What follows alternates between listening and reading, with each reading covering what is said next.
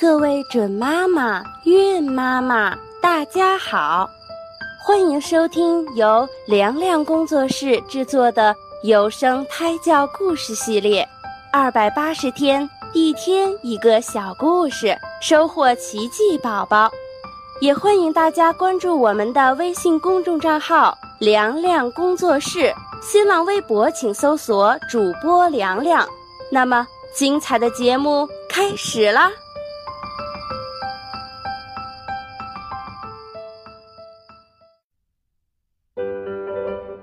鱼和小鱼，大海里有一群大鱼和一群小鱼。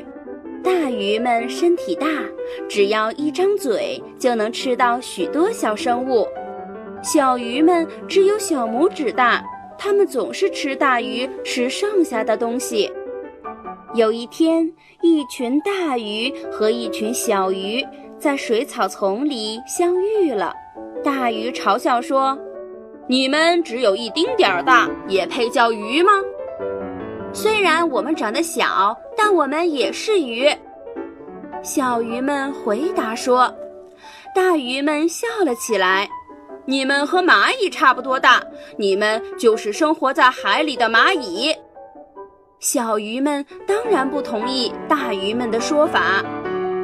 虽然我们长得小，但我们也有鱼鳞、鱼鳍，我们也生活在水里，也会不停地游动。大鱼们很不友好地说：“那就叫你们蚂蚁鱼吧。”我们不是蚂蚁鱼，小鱼们大声地说。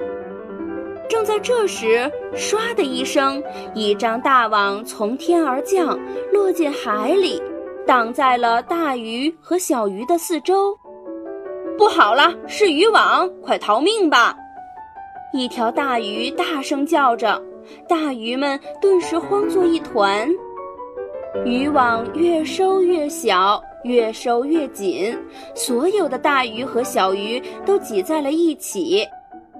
这可怎么办呀？我们再也没有办法逃出去了。只听到大鱼们的一声声叹息，而小鱼们却一点儿也不惊慌，它们小心翼翼地从大鱼身边游过。嗖的一下，从渔网间的空隙里穿了过去。穿过空隙的小鱼又变成了自由自在的鱼儿。一分钟前还在不停笑话小鱼的大鱼们，这时却挤在渔网里。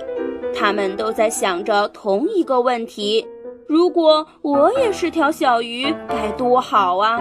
那样我也可以轻轻松松地从缝隙里钻出去，自由自在地在大海里生活了。而现在，大鱼们只能等着被宰杀了。任何生物，包括人都有其独特的优势，因此我们不能因为任何原因而嘲笑别人。更不能只看到别人的劣势而忽略了他的优势。或许在某种情况下，劣势也会转化为优势。今天的故事就讲到这儿，小朋友们再见。